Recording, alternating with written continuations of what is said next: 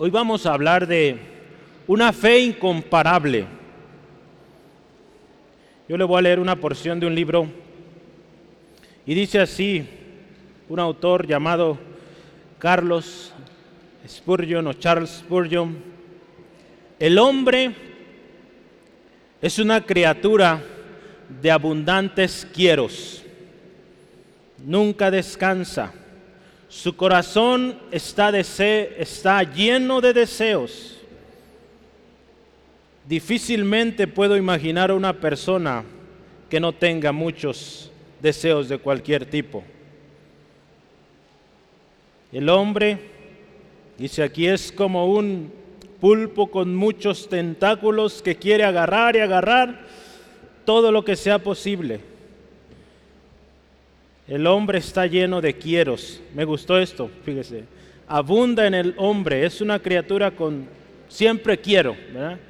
Si usted y yo en el día pudiéramos contar cuántas veces decimos quiero o tengo ganas, yo creo que serían muchísimas veces las que eh, tendríamos que anotar ahí. Cuando hablamos de la oración, muchas veces nuestra oración también está llena de quieros. Señor, quiero que me sanes, quiero que me ayudes, quiero que me des, quiero, quiero, quiero, quiero. Hoy vamos a hablar un poquito cómo venir al Señor cuando tenemos necesidades, cuando tenemos deseos y de una manera con una actitud correcta, de una manera que usted y yo obtengamos aquello que estamos pidiendo al Señor.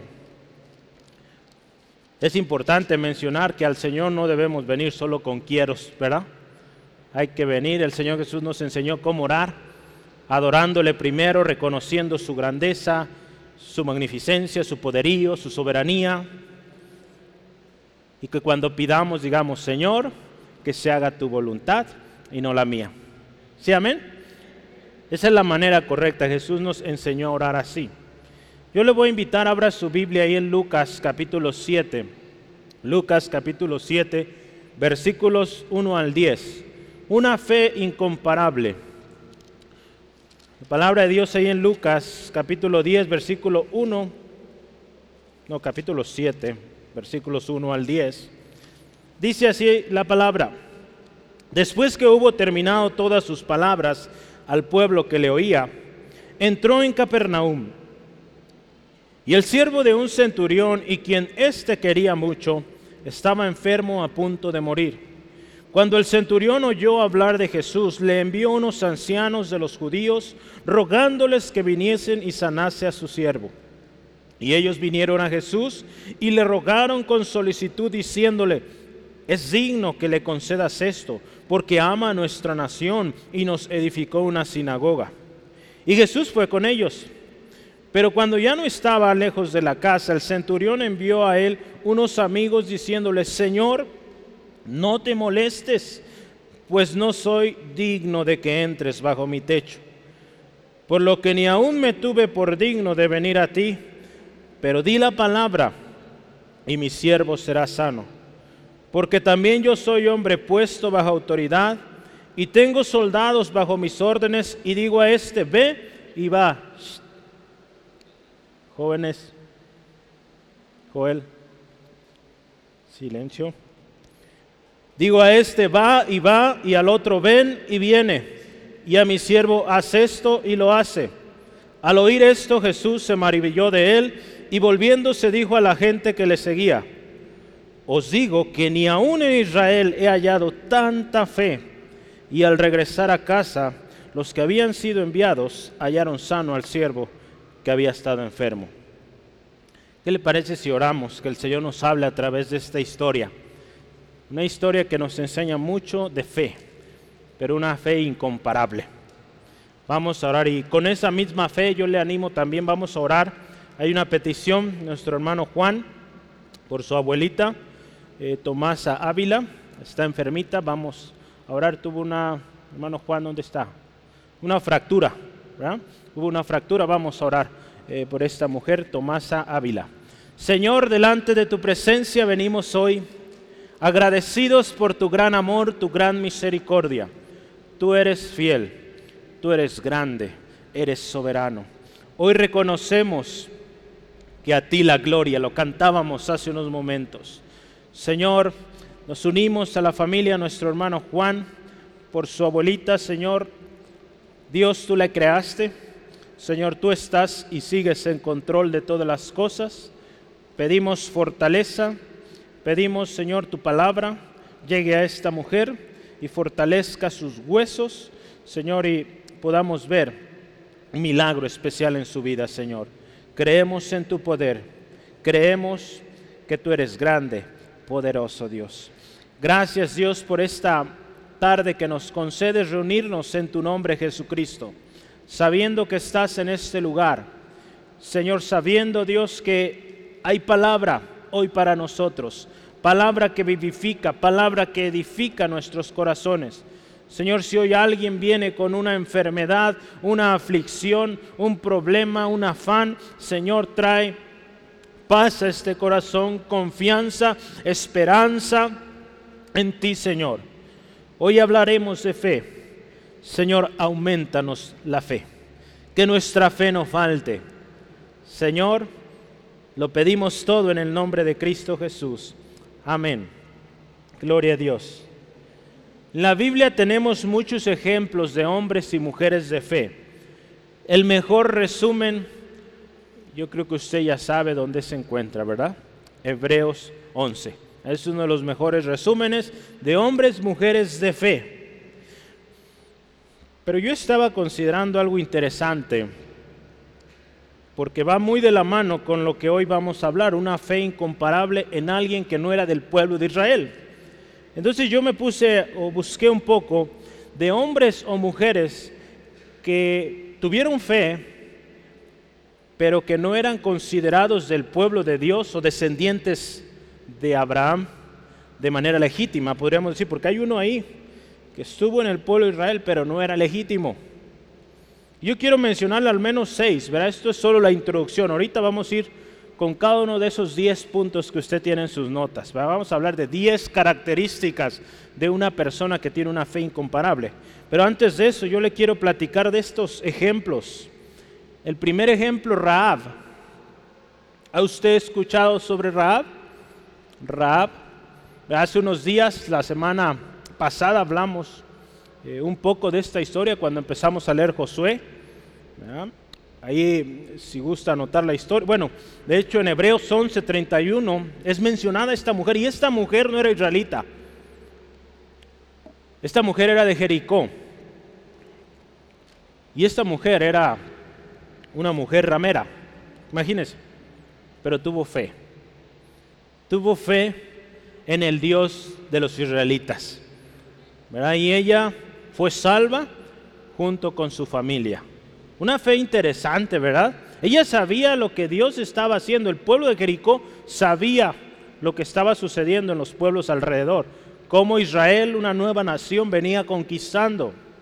Y esta mujer les dijo a los espías, estamos preocupados, el pueblo está preocupado. Pero ¿cuántos de esos ¿cómo se dirá? Jeriquenses o gente de Jericó se preocupó por acercarse a los israelitas de manera humilde o buscar misericordia. Solo esta mujer y solo ella y su familia fueron salvos. Una fe, una fe en una mujer que no era parte del pueblo. Hay otro hombre también ahí en la historia de jueces. Esta semana leímos de él. Jueces capítulo 10 al 12 está la historia de Jefté. ¿Se acuerda de este hombre? ¿Verdad? En su lectura esta semana lo leímos sobre Jefté. Dice la palabra de Dios ahí que era un hombre esforzado y valeroso. Este hombre nació en el pueblo de Israel, pero de manera ilegítima. ¿Cómo es esto? Dice ahí la palabra que sus hermanos lo despreciaron porque era hijo de una ramera. No era hijo de la familia original y por eso sus hermanos no lo querían. Pero este hombre aprendió, aprendió fe y usted puede ver del capítulo 10 al 12 de jueces, un hombre que Dios usó para libertar al mismo pueblo de Israel. Aquellos que en una ocasión lo rechazaron, después le dicen, ¿sabes qué, Jefté? Ven y rescátanos. Entonces vea, otro hombre más. Bueno, anterior fue una mujer, este es un hombre. Me voy muchos años adelante y recuerda la historia de la mujer Sirofenicia, una mujer griega, ahí en Marcos capítulo 7, versículos 24 al 29. Esta mujer vino a Jesús en una ocasión. Esta mujer tenía una hija que tenía, dice la palabra, un espíritu inmundo. No era del pueblo de Israel, era griega, para empezar. Y Jesús, ¿verdad? Seña algo ahí tremendo. Y él, le dice a esta mujer, no es bueno dar la comida de los hijos a los perrillos. Fíjese qué tremendo. Pero esta mujer tenía fe a tal grado que dice, Señor, pero los perrillos comen de lo que los hijos avientan a la hora de comer. Y Jesús vio esa fe y por esta palabra dice, ella recibió la respuesta, la liberación de su hija. Uno más, hubo un centurión, el cual vamos a hablar hoy. Vamos a ir a más detalles, pero este centurión que vino a Jesús, esta es la historia de hoy. Hay varios centuriones, pero al menos tres centuriones dignos de mencionar. Yo quiero ir al segundo centurión. ¿Se acuerdan cuando Jesús está en la cruz? Dice la palabra que él expira y hubo un gran terremoto, ¿verdad? Piedras quebraron, eh, muertos resucitaron. Tremendo lo que sucedió en ese momento cuando Jesús eh, expiró. Y este hombre frente a la cruz de Jesús dice, verdaderamente este era el Hijo de Dios. ¿verdad? Entonces otro centurión también. Y un último, otro centurión en Hechos. Hechos capítulo 10 nos relata la historia de un centurión llamado Cornelio. ¿Lo han escuchado? Cornelio, el primer, digamos, oficialmente cristiano fuera del pueblo de Israel, fuera de los judíos. Dice en la palabra que este era un hombre piadoso, un hombre temeroso de Dios en toda su casa. Y dice que hacía limosnas al pueblo y oraba a Dios siempre. Fíjese. Yo quise resaltar estos seis personajes de hombres, mujeres que tuvieron fe, que no necesariamente conocían todas las promesas de Dios para el pueblo, no eran parte del pueblo de Dios, sin embargo recibieron bendición de Dios. Hablando de los centuriones, centurión, pues en su nombre está la palabra cien. Un centurión, hermano, hermana, en particular aquí en la historia, eh, un centurión era un, un rango, una posición en la milicia. A lo largo de la historia, si usted ve un poquito, tuvo diferentes números, pero algunos dicen que eran 60 soldados, otros 80, otros 100, otros 120, y es, a lo largo de los años cambió pero en general 100, 100 hombres que este hombre administraba o que dirigía. ¿Han escuchado las legiones? Pues una legión tenía aproximadamente, también varió mucho a lo largo de los años, o varía, tenía 60 centurias. Una centuria eran 100 personas. Entonces una legión era entre 5.000 y 6.000 soldados. Un centurión o el centurión de la historia de hoy no dice su nombre. ¿Cómo le ponemos? Pues mejor no le pongamos nombre, el centurión, ¿verdad? El centurión aquí en la historia es eh, alguien fuera de lo común, porque si usted y yo vemos su historia, su relato ahí, muy distinto a cómo eran los soldados o los dirigentes eh, del ejército romano, ¿verdad? Era muy distinto al común denominador en los soldados. Porque este podemos ver en esta historia era compasivo, era respetuoso, temeroso de Dios. Otra cosa que este centurión tenía era que pues era gentil, no era judío. ¿Cuántos gentiles sabemos aquí? Todos. Todos somos gentiles. No somos del pueblo de Israel. Entonces, creo que aquí no vemos ningún israelita.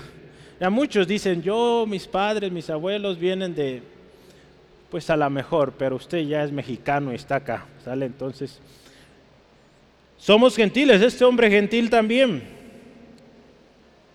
y Dios tuvo misericordia de ellos. Pero aquí vemos también el alcance del Evangelio de Cristo, no solo a un pueblo, sino alcanzó a todas las naciones de la tierra, como Dios lo prometió. En tu simiente serán benditas todas las naciones de la tierra. Aquí vemos el alcance también. Hay muchas cosas aquí que podríamos profundizar, pero esta historia, la cual usted y yo vemos en Lucas capítulo 7, se encuentra tanto en Lucas como en Mateo. En Mateo se encuentra en Mateo 8. En Mateo 8 también está relatada esta historia. En unos momentos vamos a estar ahí comparando. Pero cuando vemos el relato, de alguna manera se complementa. ¿Verdad? Porque si usted se fija, ahorita leímos aquí en Lucas. En Lucas el relato que él, que él da dice que envió. Envió primero a unos ancianos, después envió a sus amigos. Y en Mateo dice que él fue. ¿verdad? Entonces podemos complementar esta historia. Y hoy vamos, yo le decía hace unos momentos, 10 puntos o 10 características, o vamos a verlo también como 10 virtudes. Ahí las tiene usted en su hoja. 10 virtudes que este centurión tenía y que son dignas de ejemplo, que nos van a enseñar, yo le animo, ponga mucha atención, cómo tener una fe así, como nuestro título, una fe incomparable, ¿verdad? ¿Por qué digo incomparable? Porque Jesús dijo, no he encontrado una fe como esta en Israel. Por eso lo puse así, incomparable. Una fe, hermano, hermana, que reconocía a Jesús como Señor y una fe que recibió respuesta. Yo le pregunto a usted, ¿quiere recibir respuesta de Dios a sus peticiones? ¿Sí, amén? Pongamos atención. Ponga atención hoy y vea cada uno de estos puntos y pues el Señor nos va a guiar y nos va, quizá en alguno de ellos yo le animo, aproveche y ponga ahí una palomita, los que sí estamos haciendo, los que no, pues ya va a haber una manera o algo en lo que usted tiene que trabajar en casa. En la mañana hablábamos de la palabra y es, eh, yo hacía esta mención, la palabra es, o la palabra de Dios es algo práctico. No es algo que nos aprendemos de memoria, que lo predicamos y predicamos y predicamos. No, es algo que sí lo aprendemos, lo meditamos, pero lo llevamos a la práctica, al día a día. ¿Sí, amén? Llevamos a la práctica lo que el Señor nos va hablando cada día. Es por eso que yo le animo insistente, lea su Biblia, porque ahí usted encuentra el consejo. Hemos estado estudiando sobre consejería bíblica y el nombre mismo lo dice, consejería basada en la Biblia. Entonces, si usted y yo damos un consejo, tenga en mente esto, vamos a dar consejo de la palabra de Dios.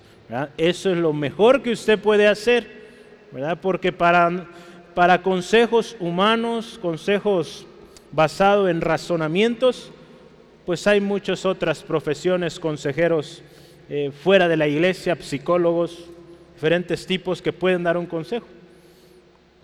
Que en su esencia ellos se basarán en lo externo.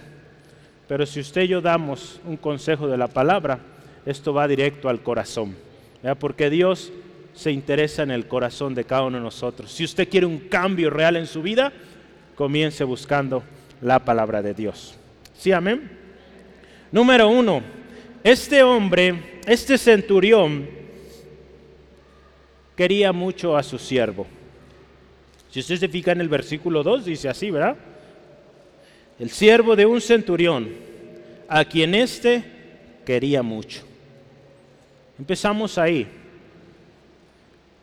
Algo que caracterizaba a este centurión y que nos enseña esta historia es el amor a su siervo, el amor a un criado, a un esclavo y tal era su amor que estuvo dispuesto a esforzarse a buscar la manera de que la salud de su siervo mejorara. Esto no era nada común en los comandantes romanos. De hecho, ah, solías haber golpes, latigazos, sobre todo porque usted sabe, Israel era un pueblo conquistado. Los romanos habían venido a conquistar. Por lo tanto, la relación entre los esclavos y amos, pues no iba a ser la mejor, ¿verdad? Pero en este caso, Este hombre amaba, quería, quería a su siervo mucho. Eso nos enseña mucho. Podemos de alguna manera inferir que este amor era recíproco. ¿Por qué? Porque un siervo de aquel tiempo, ya lo mencionaba, era un esclavo estaba bajo alguien por la fuerza, no era por ganas, ¿verdad? Sobre todo en este caso, dado que el emperador o el imperio romano estaba sometiendo a este pueblo, pues muchos de esos esclavos eran obligados a ser esclavos. Entonces, si había este aprecio, este especial, digamos, cariño, también podríamos decir hacia este siervo, era porque también este siervo era un buen siervo. Jesús, hermano, hermana, nos enseñó a amar a nuestros enemigos. Es muy probable, no sabemos, la historia no lo relata aquí. Quizá ese siervo conocía a Jesús y amaba a, sus, a, su Señor, a su amo. Y quizá él había escuchado la historia, no sabemos, pero Jesús enseñó ahí en Mateo 5, Mateo 5, versículo 43 al 45, que amemos. Dice Jesús ahí en este pasaje, oíste que fue dicho, amarás a tu prójimo y aborrecerás a tu enemigo. Pero yo os digo, las palabras de Jesús, vea, las determinantes, amad a vuestros enemigos, bendecid a los que os maldicen, haced bien a los que aborrecen y orad por los que os ultrajan y os persiguen, para que seáis, escuche esto, hijos de vuestro Padre que está en los cielos que hace salir su sol sobre malos y buenos y que hace llover sobre justos e injustos. Vea, la enseñanza de Jesús resaltaba amar a nuestros enemigos. Una cosa que nosotros debemos hacer, si queremos que nuestras oraciones sean contestadas, es amar a los demás. Podemos decir, pero eso qué tiene que ver con mi oración? Pues la misma palabra nos dice, si vienes, traes tu ofrenda y tienes algo contra tu hermano, ve, arregla esa situación y vuelve y presenta tu ofrenda. Antes de acercarnos a Dios debemos estar bien con los demás. Aquel persona que hayamos ofendido necesitamos estar a cuentas. Pablo en su carta a los Efesios, él habla también de los siervos, cómo ellos deben demostrar obediencia, honra, respeto a sus amos. Vea ahí conmigo, por favor, Efesios 6, 5 al 9. Efesios 6, 5 al 9. Desde el capítulo 5 está hablando de los hijos sometiéndose a los padres, los padres, eh, el matrimonio, ¿verdad? esposo a esposa. Eh, y en el capítulo 6 habla también de los siervos, Efesios 6, 5 al 9. La palabra dice, siervos, obedeced a vuestros amos terrenales con temor y temblor, con sencillez de vuestro corazón, como a Cristo, no sirviendo al ojo, como los que quieren agradar a los hombres, sino como siervos de Cristo, fíjense, de corazón haciendo la voluntad de Dios, sirviendo de buena voluntad como al Señor y no a los hombres, sabiendo que el bien que cada uno hiciere, se recibirá del Señor, sea siervo o sea libre. Y escucha los amos también. Y vosotros amos, coordinador, supervisor, jefe, verá ya nuestro contexto, haced con ellos lo mismo, dejando las amenazas, sabiendo que el Señor de ellos y vuestro está en los cielos y que para Él no hay acepción de personas. ¿verdad? Dios no dice, ah, es que este es jefe, este hay que tratarlo mejor. No, Él parejo, todos. Todos somos iguales delante del Señor.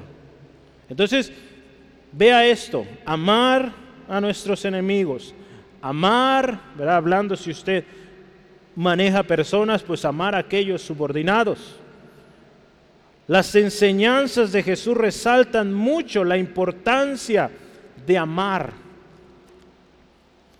Si queremos que nuestra oración sea contestada, necesitamos amar a los demás.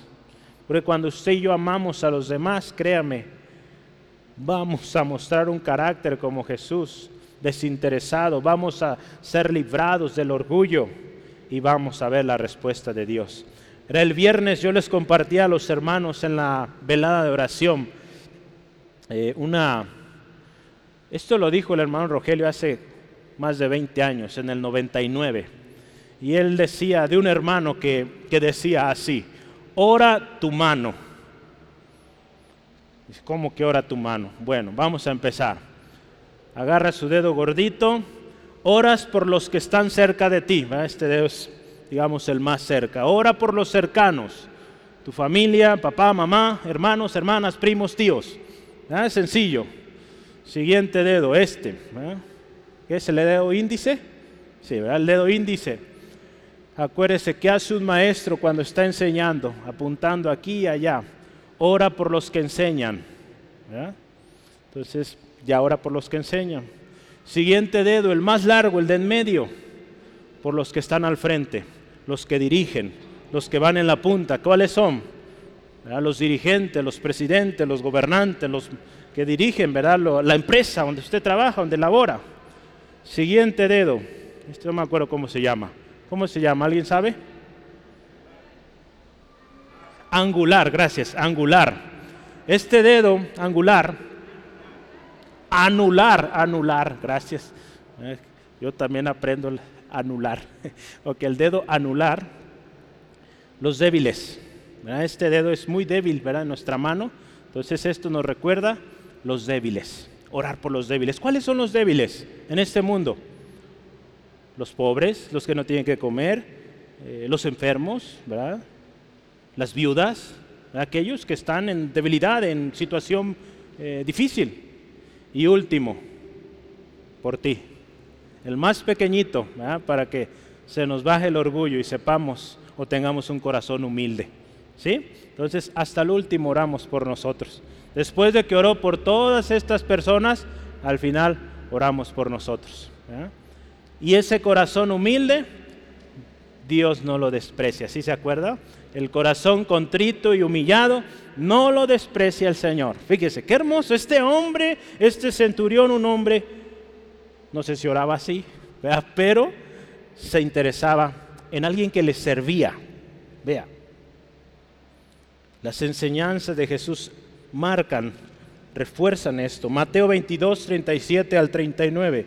Mateo 22, 37 al 29. Perdón, 37 al 39. Jesús es cuestionado, ¿cuál es el mandamiento más importante? Y Jesús les dice, amarás al Señor tu Dios con todo tu corazón y con toda tu alma y con toda tu mente. Este es el primero y gran mandamiento. Y el segundo es semejante. Amarás a tu prójimo como a ti mismo. Vea esto. Muy distinto, ¿verdad? Lo que el mundo, a lo que en este tiempo los centuriones romanos hacían. Amar al prójimo. Tener fe en Dios es y implica amar a Dios. Y si amamos a Dios, vamos a amar a los demás. Un corazón egoísta no recibe porque solo busca su propio bien y no el de los demás. Santiago capítulo 4, 3 dice, pedís y no recibís porque piden para sus placeres. Entonces vea, este hombre está pidiendo no para él, sino por la sanidad de alguien que quiere mucho, que está a punto de morir. Entonces, número uno, amemos a aquellos que están con nosotros y sobre todo aquel que es más débil o de menor posición que usted. ¿Sí, amén? Y número dos, en sus notas, este centurión oyó hablar de Jesús. Hay una historia, y estoy buscando este tratado, si alguien lo tiene, le agradezco, luego me lo comparta. Sé que está en Autlán, entonces espero hallarlo allá con mis papás, pero hay un tratado que dice así, él oyó de Jesús, hay un, folleto, entonces vamos a buscarlo para después regenerarlos y volverlos a distribuir. Pero este hombre oyó hablar de Jesús, ahí en el versículo 3 dice, ¿verdad? Cuando el centurión oyó hablar de Jesús, la condición de su siervo era crítica. Este hombre oyó hablar de Jesús. En la historia, en la Biblia, una mujer también oyó hablar de Jesús, vino a Jesús y fue sana. ¿Han oído usted, ¿Ha oído usted sobre la mujer del flujo de sangre? Esta mujer también escuchó de Jesús. Jesús va caminando y ella se acercó y recibió su milagro. Vea, Marcos 5, 27 al 29. Marcos 5, 27 al 29. Dice la palabra del Señor así, cuando, escuche, oyó hablar de Jesús, vino por detrás entre la multitud y tocó su manto, porque decía, si tocare tan solamente su manto, seré salva. Y enseguida la fuente de su sangre se secó y sintió el cuerpo, sintió en el cuerpo que estaba sana de aquel azote. Vea, qué hermoso. Esta mujer también oyó de Jesús. Para recibir algo de Jesús, primero tenemos que oír de Él. ¿verdad? Usted vino a Cristo porque oyó de Cristo, amén. Escuchó a alguien, le compartió de Jesús. ¿verdad? Mi hermana eh, Dominga, ¿quién le compartió? Mi hermana Belina, ¿verdad? Mi hermana Belina le compartió, ella escuchó de Jesús y después es historia de bendición y de salvación. ¿verdad? Qué hermoso. Primero hubo una palabra que ella escuchó, este hombre también escuchó de Jesús. Usted y yo escuchamos de Jesús, venimos a Él y el milagro sucede, sucedió. En aquel tiempo la fama de Jesús se extendía por todos lados y los hombres, mujeres en ese tiempo venían a Jesús por diferentes motivos. Ah, vemos aquí en la Biblia, algunos dice Jesús en una ocasión, vienen por comida, otros vienen por sanidad, otros vienen por liberación, otros venían a juzgarlo, otros venían a matarlo, diferentes razones pero muy pocos, si usted ve los milagros de Jesús, pocos venían buscando ayuda para alguien más, pocos. Y de esos pocos, unos más pocos venían a pedir ayuda a alguien que no era de su familia, ¿verdad? Porque vinieron muchos pidiendo por su hijo, su hija, su papá, su hermano, pero pocos, y en este caso pedían por alguien que ni siquiera era de su familia. Que claro está, sí lo quería como familia, pero no era su familia. Entonces oyó de Jesús para que usted y yo recibamos algo de Dios. Habremos oído de Jesús. ¿Cuántos han oído de Jesús aquí? Amén. Puede poner una palomita ahí. Usted escuchó de Jesús. Número tres. Rogó a Jesús que viniese y que sanase a su siervo. En el versículo 3, ve ahí, cuando el centurión oyó de Jesús, dice que le envió unos ancianos de los judíos rogándole que viniese, rogándole que viniese y sanase a su siervo. Yo quiero que veamos la expresión que utilizó Mateo, Mateo 8, 6. Mateo capítulo 8, 6. En el momento que este hombre va directamente con Jesús, también dice, y diciéndole, Señor, mi criado está postrado en casa, paralítico, gravemente atormentado. Pero si ve el versículo anterior, el 5 dice, rogándole, ruego. Una oración con fe también incluye el ruego. Esto nos habla de que entendemos que nuestra condición es limitada, que somos pequeños, que somos falibles, débiles, con límites. Y por lo tanto venimos a Él rogando, Señor, ayúdame, te ruego me ayudes. No es malo rogarle a Dios, no. Porque Dios, hermano, hermana, es infalible, no falla. Él es grande, Él es fuerte, Él no tiene límites. ¿verdad? Y alguien que viene así al Señor con ruego también muestra humildad delante de Él. Entonces este hombre vino, era un hombre de posición, un hombre seguramente rico, pero vino rogando. En nuestra sociedad hoy en día, ¿quiénes son los que ruegan? Y en aquel tiempo también normalmente son los débiles, los que están en necesidad. Por favor, como, digo, hay muchas frases que usan, ¿verdad? deme una moneda para comer, verá, rogando. Este hombre vino a Jesús rogando. No le importó su posición, siendo centurión, siendo de posición, no le importó ello. Vino y rogó.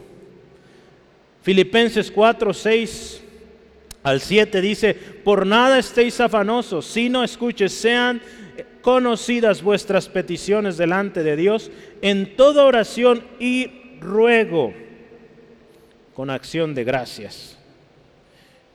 Y este texto que nos encanta y la paz de Dios que sobrepasa todo entendimiento guardará vuestros corazones y vuestros pensamientos en Cristo Jesús.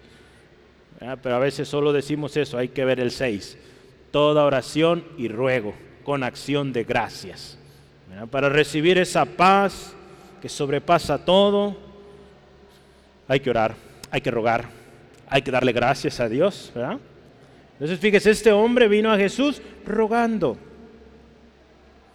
Yo le pregunto y meditemos esta mañana, ¿cómo estamos viniendo a Dios cuando tenemos una petición? ¿Venimos rogando o venimos exigiendo? Porque a veces hasta se utiliza estas frases, es que yo soy hijo, yo exijo. A Dios no se le exige, para empezar. Si es nuestro Padre, podemos pedirle, sí, con confianza, sí, pero nunca exigiendo. Porque Él es soberano, no debemos de olvidarlo. Él es santo, Él es grande. Entonces, vea, vea con qué actitud venimos al Señor. Y muchas veces no obtenemos respuesta porque venimos con la actitud incorrecta. Este hombre vino una actitud correcta, rogándole a Jesús. ¿Vamos bien? Sí, amén. Vamos al siguiente, eh, punto 4. Tenía amigos. Otra cosa importante, este hombre tenía amigos. ¿Cuántos tienen amigos?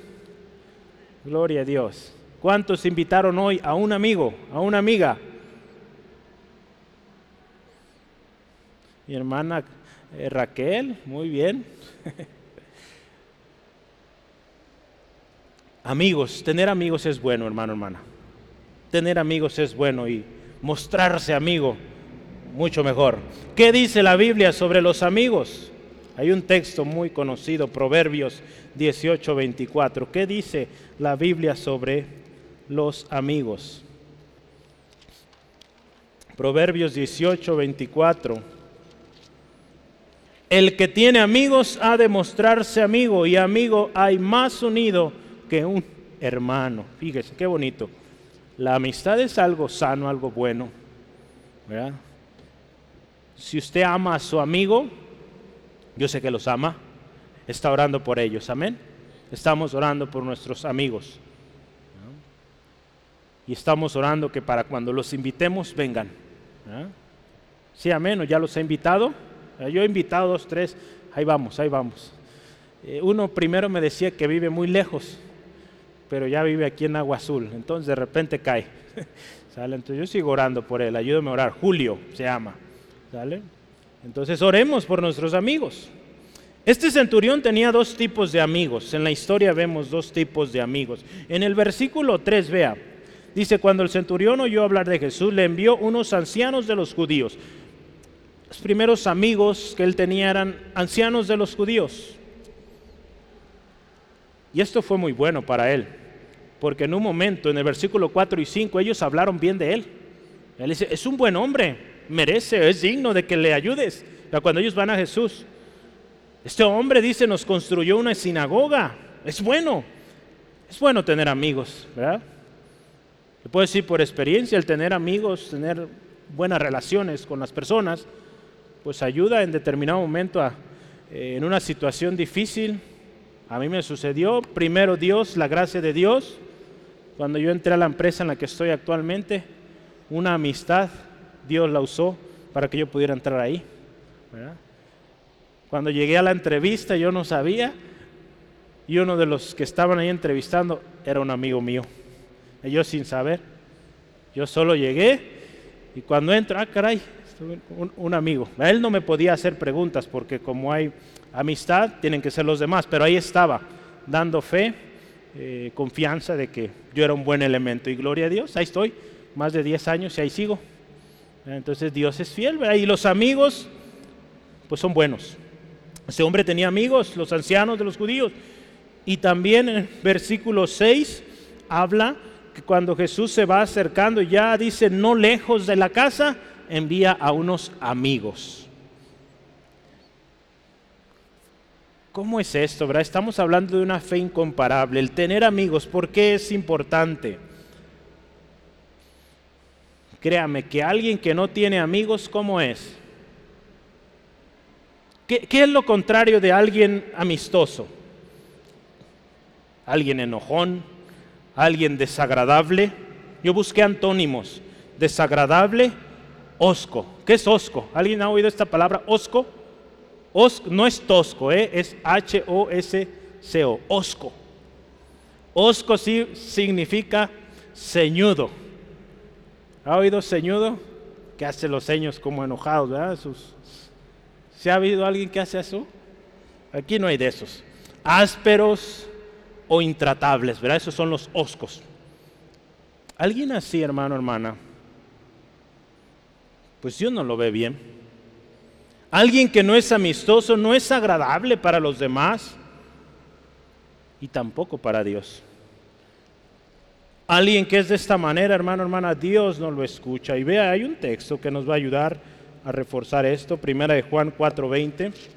Primera de Juan 4:20 dice así, y si alguno dice, yo amo a Dios, pero es osco, ceñudo, aborrece a su hermano, que dice, es mentiroso. Pues el que no ama a su hermano, a quien ha visto, ¿cómo puede amar a Dios a quien no ha visto? ¿Sí? Fíjese, qué tremendo. Entonces también alguien que quiere recibir respuesta de Dios, pues hay que tener amigos, ser amistoso, ser agradable. Hay muchos beneficios para el amigable. Aquel que tiene amigos, tiene ayuda, tiene consuelo, tiene soporte, tiene compañía, tiene alguien que ora por él, que pide a Dios. Jesús en una ocasión les dijo a sus discípulos, ya no llamaré siervos, porque el siervo no sabe lo que hace su Señor.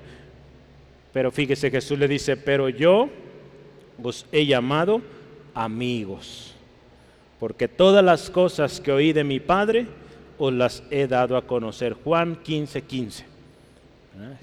Jesús también, Jesús también enseñó la importancia de hacer amigos. Buenos amigos, ¿verdad? Porque alguien que nos induce al pecado, al vicio, a caer, ese no es un buen amigo. Y ese tipo de amigos, evitémoslos, hermano, hermana. Busquemos amigos que nos van a edificar, que nos van a ayudar a superarnos, ¿verdad?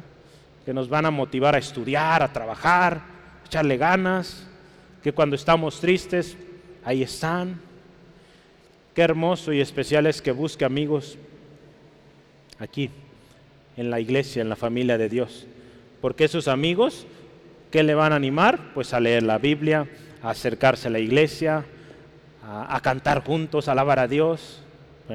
Entonces, busquemos esos amigos. Este hombre número cuatro tenía amigos. Número cinco este hombre centurión de una fe incomparable amaba a la nación a la que fue enviado. Este hombre amaba. Sí, ahí en el versículo 5, véalo. Dice, los ancianos vinieron y le rogaron con solicitud diciéndole, es digno de que le concedas esto. Leí el 4. El 5 dice, porque ama a nuestra nación. Fíjese, qué hermoso. En la nueva versión internacional dice, aprecia tanto nuestra nación. Al parecer en esta historia vemos que este hombre amaba, tenía un aprecio especial a los judíos, al grado de que tenía amigos ancianos de los judíos. Alguien anciano, en aquel tiempo que se llamaba anciano, pues era alguien, mm, podría ser la edad, pero también se habla, cuando se habla de un anciano, es alguien de respeto, de honra. Entonces este hombre tenía gente eh, que le amaba y que él amaba, y él amaba esta ciudad o este pueblo. Ese amor que él tenía para ellos, pues llegó al grado de edificar una sinagoga, fíjese.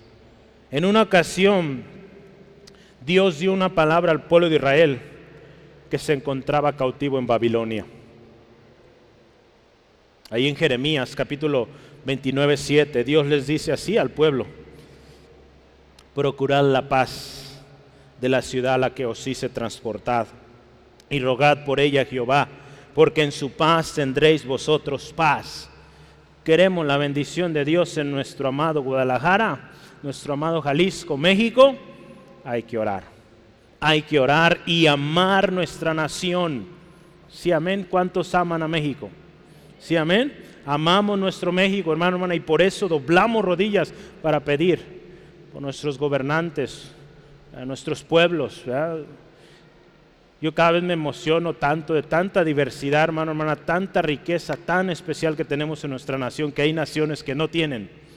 Usted y yo tenemos en México pues casi de todos los paisajes, o al menos hemos tenido de todos, hasta nieve, hemos tenido, y aquí en Guadalajara hace algunos años, ¿verdad? Entonces tenemos todos los paisajes tan lindos. Amemos, hermano, hermano, nuestro México y que ese amor a México nos lleve a orar por nuestra nación. Verá cuántos eh, vienen de diferentes pueblos, de diferentes aún países. Aquí tenemos hermanos de diferentes países también que vinieron a México y les amamos y les aceptamos y decimos, usted también ya es mexicano, mexicana, ¿verdad? porque aman a ese lugar al que Dios les ha traído. Este hombre amaba al lugar al que fue enviado. Dios, hermano, hermana, nos ha puesto donde estamos. Oremos y procuremos la paz de nuestra ciudad. No sigamos las corrientes del mundo, porque ¿qué está haciendo el mundo? ¿Ha visto la batalla que hay ahorita entre periodistas y el gobierno? Tremenda dando descrédito, crítica, oposición, tanta cosa. ¿Qué estamos haciendo los cristianos? ¿Siguiendo esas tendencias o orando, bendiciéndoles, mostrándoles apoyo? En Efesios capítulo 5, 1 al 16, por tiempo no lo podemos leer, pero nos dice la palabra que andemos como hijos de luz. Dios nos llama a ser luz aquel que critica, que está eh, siempre oponiéndose, descreditando, ofendiendo, vive en tinieblas. Nosotros somos para andar en luz. Sí, amén. Entonces este hombre amaba la nación a la que fue enviado. Número 6, vamos porque el tiempo apremia. Número 6, estaba interesado en la adoración a Dios. ¿Cómo es eso? Dice ahí que les construyó una sinagoga. La sinagoga era el lugar que representaba la presencia de Dios, el lugar donde el pueblo venía a adorar a Dios. Y este hombre estaba interesado en eso. Este hombre se interesó en que hubiera un lugar donde se adorara a Dios. Fíjese, usted y yo queremos recibir respuesta de Dios, interesémonos en la adoración. Por eso este año, adoración es parte clave. Había en este hombre generosidad, liberalidad cuando usted y yo damos, ¿verdad? este hombre dio para la construcción de una sinagoga, cuando usted y yo damos, es una manera de adorar a Dios. Por eso cuando damos nuestros diezmos, ofrendas, lo hacemos contentos, porque es adorando a Dios, ya no al hombre. Pero fíjese, hay también otra cosa muy importante, cuando usted y yo damos, contribuimos a la obra de Dios, otros adoran a Dios. ¿Cómo es eso? Un ejemplo muy sencillo y muy práctico es cuando usted y yo aportamos a las misiones. Hermanos, a miles de kilómetros de aquí, adoran a Dios por lo que usted eh, apoyó, apoyamos. Hace unos días recibí, acabo de recibir una carta del hermano de Nepal, él está muy agradecido por el apoyo que hemos estado enviando y nos comparte fotos. Próxima semana va a haber actualización ahí. Mandó carta el hermano Rubén muy contento por lo que Dios está haciendo. Y lo más hermoso es que usted y yo somos parte en Nepal. Fíjese, ¿cuántos han ido a Nepal? Hermano Nacho ha ido a Nepal. ¿Ha ido a Nepal? Ora por Nepal, ¿verdad? Yo creo que nadie aquí hemos ido a Nepal, pero tenemos hermanos allá y con nuestros pesos mexicanos estamos llegando, con nuestra oración estamos llegando. Gloria al Señor. Entonces, fíjese, este hombre amaba. Yo quiero leerle solamente 2 Corintios 9, 12 al 14. Pablo está hablando con los hermanos en Corinto sobre las ofrendas y cómo fueron o resultaron en alabanza a Dios por esto. 2 Corintios 9, 12 al 14 dice así la palabra de Dios porque la administración de este servicio no solamente suple lo que a los santos falta, la administración a esta ofrenda, sino que también abundan muchas acciones de gracias. Vea, pues por la experiencia de esta administración glorifican a Dios por la obediencia que profesáis al Evangelio de Cristo y por la liberalidad de vuestra contribución para ellos y para todos. Asimismo en la oración de ellos por vosotros, a quienes aman a causa de, su, eh, de la superabundante gracia de Dios en vosotros. Fíjese, algo bien interesante aquí es que Pablo habla y está animando a los hermanos a, a, seguir apoyando. Y él dice, cuando ustedes dan, los hermanos allá alaban a Dios. Pero no solo eso, dan gracias a Dios por ustedes. Y no solo eso, oran por ustedes. Vea, toda la bendición que hay ahí. Este año a principio yo envié una carta a los diferentes misioneros y les platiqué de ustedes, pues de la iglesia, pues nosotros, lo que estamos haciendo este año, el plan, el lema de este año. Y la respuesta fue, pues vamos a orar por ustedes también. Así como usted y yo oramos por ellos, ellos oran por nosotros. Qué bendición, amén. Tenemos familia en diferentes países orando también por Guadalajara. Gloria a Dios. Número siete, este hombre reconoció también, reconocía su situación indigna. Los versículos 6 y 7 habla de esto. Dice, Señor, fíjese, primero él dice, se dirige a Jesús como Señor. En el versículo B, 6, eh, perdón, la, segunda parte dice, Señor, no te molestes, pues no soy digno que entres bajo mi techo. Esto también nos recuerda en una ocasión un hijo, el hijo pródigo, ¿se acuerdan? Ahí en Lucas 15. Dice la palabra que ese eh, joven volvió en sí y dice, no soy digno de ser llamado tu hijo. Hombres como Juan Bautista, Mateo 3.11, Pablo, en 1 Corintios 15, reconocían que no eran dignos. ¿Se acuerda qué decía Juan? No soy digno de desatar la correa de sus pies, de sus sandalias. ¿Qué decía Pablo? Dice, soy el más pequeño de los apóstoles, no soy digno de ser llamado apóstol. Vea Pablo, fíjese, Pablo, que escribió casi todo el Nuevo Testamento. Ellos reconocían que no eran dignos ante la presencia del Señor Jesucristo. ¿Cuánto más nosotros, hermano, hermano? Pero gloria al Señor Jesucristo. Él es digno. Y como Él es digno en su obediencia hasta la cruz, y el gran amor para morir por nosotros nos ha hecho ahora aceptos. Dignos no somos, aceptos. Somos aceptos y objeto de muchas, muchas bendiciones.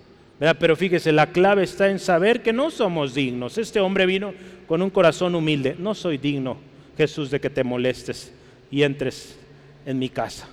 No sabemos qué había en su casa, quizá había ídolos de su esposa o de sus trabajadores, o no sé qué había en su casa. Pero dice, Señor, no soy digno. En otras palabras, el hecho que tú estés ahí me haría sentir muy mal. No soy digno. Este hombre reconoció esto. Cuando usted y yo venimos al Señor, necesitamos reconocer que no somos dignos, que lo que tenemos es la gracia de Dios, la misericordia de Dios. Cuando venimos así, vamos a ver la respuesta de Dios. Número 8. Este hombre mostraba respeto y honra al Señor Jesús. Yo ahí puse Señor. Ahí en el versículo 7 dice, ni aún me tuve por digno de venir a ti. Este hombre muestra un respeto especial, una honra impresionante. Él era gentil, ¿verdad? Ya hablamos de esto. Él era no del pueblo de Israel, era romano. Pero este hombre, fíjese, reconocía a Jesús como alguien superior, porque le dice Señor. Señor. Esto es importante, necesitamos mostrar respeto, honra al Señor Jesús. Este hombre lo sabía. Sabía, él conocía cómo era la milicia, que había autoridades. Y él dice, Él es Señor, Él está por encima de lo que yo puedo ser en el mundo. Número nueve, ¿sí? Nueve reconocía la autoridad de Jesús. Para este hombre, Era claro los rangos, las autoridades, ahí en el versículo 8 lo describe muy bien. Él reconocía y sabía cómo era o cómo funcionaba la autoridad o los niveles de autoridad en la milicia. Pero también él entendía que Jesús era y tenía autoridad. Autoridad espiritual. Jesús está sobre todo, también física su autoridad, porque vemos los milagros que hizo sobre la misma naturaleza. Él es el Señor. Ahí en Mateo 8, Mateo 8 vamos a complementar aquí.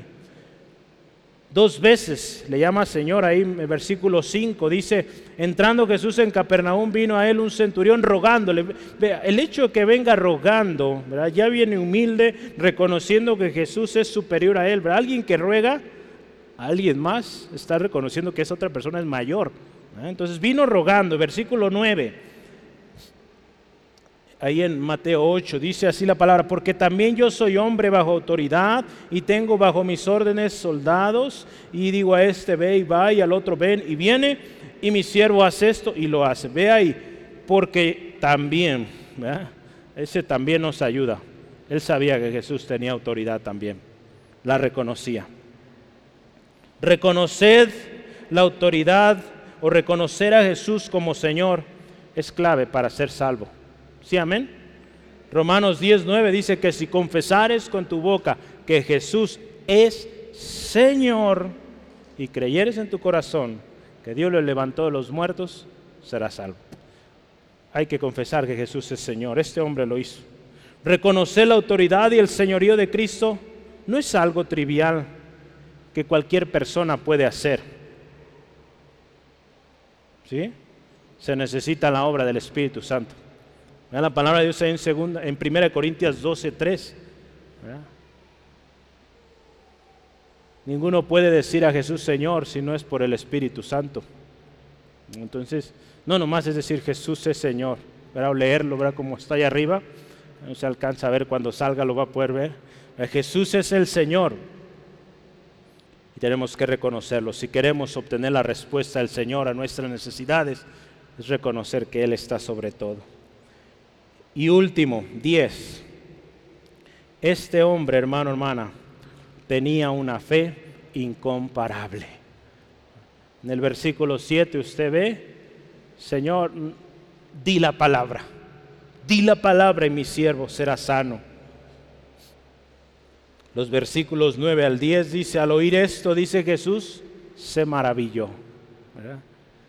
Por eso le digo, una fe incomparable, porque Jesús dice allí, se maravilló y dijo, no he encontrado en Israel una fe como esta. Una fe incomparable, una fe que recibe, una fe que reconocía a Jesús como Señor, una fe digna de imitar por todos aquellos que decimos seguir a Cristo digna de imitar, hermano, hermana, la fe de este hombre. Porque como decíamos hace unos momentos, también somos gentiles. No somos parte del pueblo de Dios, del pueblo de Israel. Ahora sí somos parte del pueblo de Dios. Del pueblo de Israel no somos descendientes de Abraham, pero somos gentiles. Y la bendición que Dios, la promesa que Dios dio a Abraham nos alcanza por la fe que usted y yo tenemos en Cristo. Este hombre di la palabra y mi siervo será sano. Esto reconoce el señorío, la autoridad y el poder de Jesús. Ahí en Juan 14, 12 al 14, nótelo si gusta.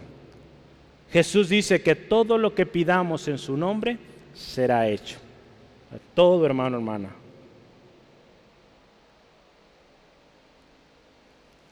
Y algo que me llama la atención y yo quisiera que lo leamos porque hay una promesa tremenda ahí y ahí estamos usted y yo incluidos en Mateo 8, versículos 11 al 13. Es el último pasaje que vemos, Mateo. Está ahí en sus notas ya, en el título. Mateo 8, 11 al 13. Léalo ahí con su vista, sígame. Dice, y os digo que vendrán muchos del oriente, del occidente, y se sentarán con Abraham, Isaac y Jacob en el reino de los cielos. Ahí estamos, usted y yo, hermano, hermana. Mas los hijos del reino serán echados a las tinieblas de afuera. Allí será el lloro y el crujir de dientes. Entonces Jesús dijo al centurión, ve y como creíste te sea hecho. Y su criado fue sanado en aquella misma hora. Hermano, hermana, ahí podemos estar usted y yo.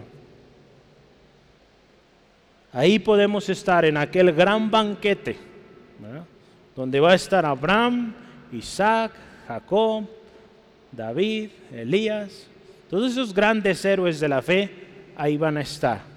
Y ahí usted y yo podemos, podemos estar. Yo le animo, vengamos hoy a Cristo con esta actitud con la cual vino este hombre y un día estaremos cara a cara con Él. Yo quiero terminar con esta conclusión. ¿Cómo es tu actitud al venir a Dios? Cuando pides a Dios, ¿cómo estás pidiendo? ¿Son tus peticiones egoístas, centradas en el yo, yo quiero, yo quiero, todo para mí? ¿O es buscando la voluntad del Señor? ¿Cómo es tu fe? ¿Es una fe incomparable? ¿O es una fe raquítica? Chafa, que no llega a nada. ¿Cómo es nuestra fe delante del Señor? ¿Tienes fe? ¿Estás orando? ¿Verdad? Aún. Cristo dijo, si tuvieres fe como un grano de mostaza, dirías a este monte, pásate de aquí a allá y se pasará, dice Jesús. Y nada os será imposible. Lo he dicho esto, la fe o el recibir la respuesta de Dios es tan fácil, pero tan difícil al mismo tiempo, porque es fácil simplemente pedir con fe y ahí está. Pero es tan difícil porque nos cuesta tanto creer. Nos cuesta tanto creer porque estamos acostumbrados a ver. Queremos ver. Y esta frase, ver para creer. La fe obra en lo que no se ve. Esto nos habla de que un pequeño una pequeña cantidad de fe puede resultar en algo poderoso. Aprendamos de este centurión, hermano, hermana. ¿Cuál fue su actitud ante la presencia, la autoridad, el poder de Jesús? ¿Cuál fue su actitud al ver el amor de Jesús? ¿Cuál fue su amor, su actitud, su fe incomparable con Jesús?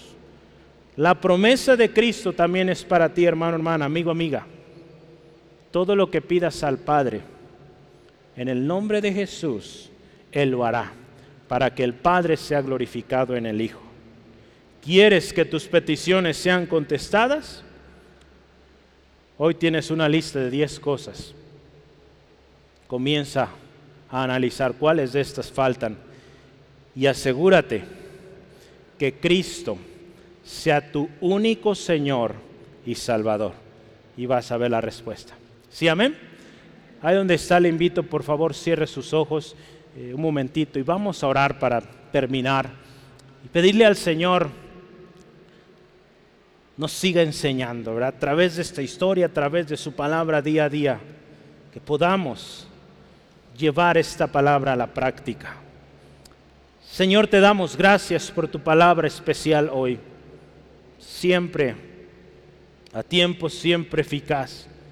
Señor, damos gracias por este ejemplo de fe incomparable de un gentil así como nosotros que un día escuchó hablar de ti.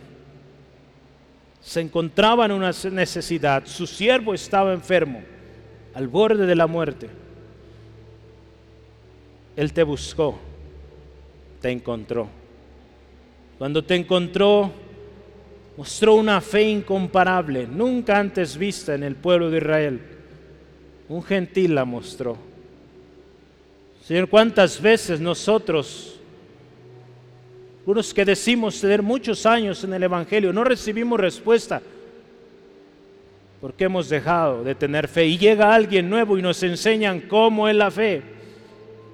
Cuando nosotros predicamos, enseñamos la fe. Hermano, hermana, volvamos al principio. Cuando apasionadamente orábamos, creíamos volvamos y creamos que Dios existe, que Dios es real y Él puede obrar milagros. Si hoy en día hemos venido a Jesús arrogantes, exigentes, desordenados, hoy pidamos perdón y estemos a cuenta. Y de ahora en adelante consideremos con qué actitud venimos al Señor, cómo presentamos nuestra petición delante de Dios. Hermano, hermana, cuando vengamos al Señor ahora, de ahora en adelante busquemos que se haga su voluntad. Vengamos con ruego, con clamor. Nos hemos acostumbrado a las cosas automáticas o quizá venimos de un trasfondo donde teníamos una enfermedad, un, algo que nos afligía e íbamos con el brujo, el curandero, y buscábamos esas soluciones inmediatas. Pero qué tremendas ataduras pusieron en nuestra vida. El Señor ha venido a dar vida y vida en abundancia, traer libertad.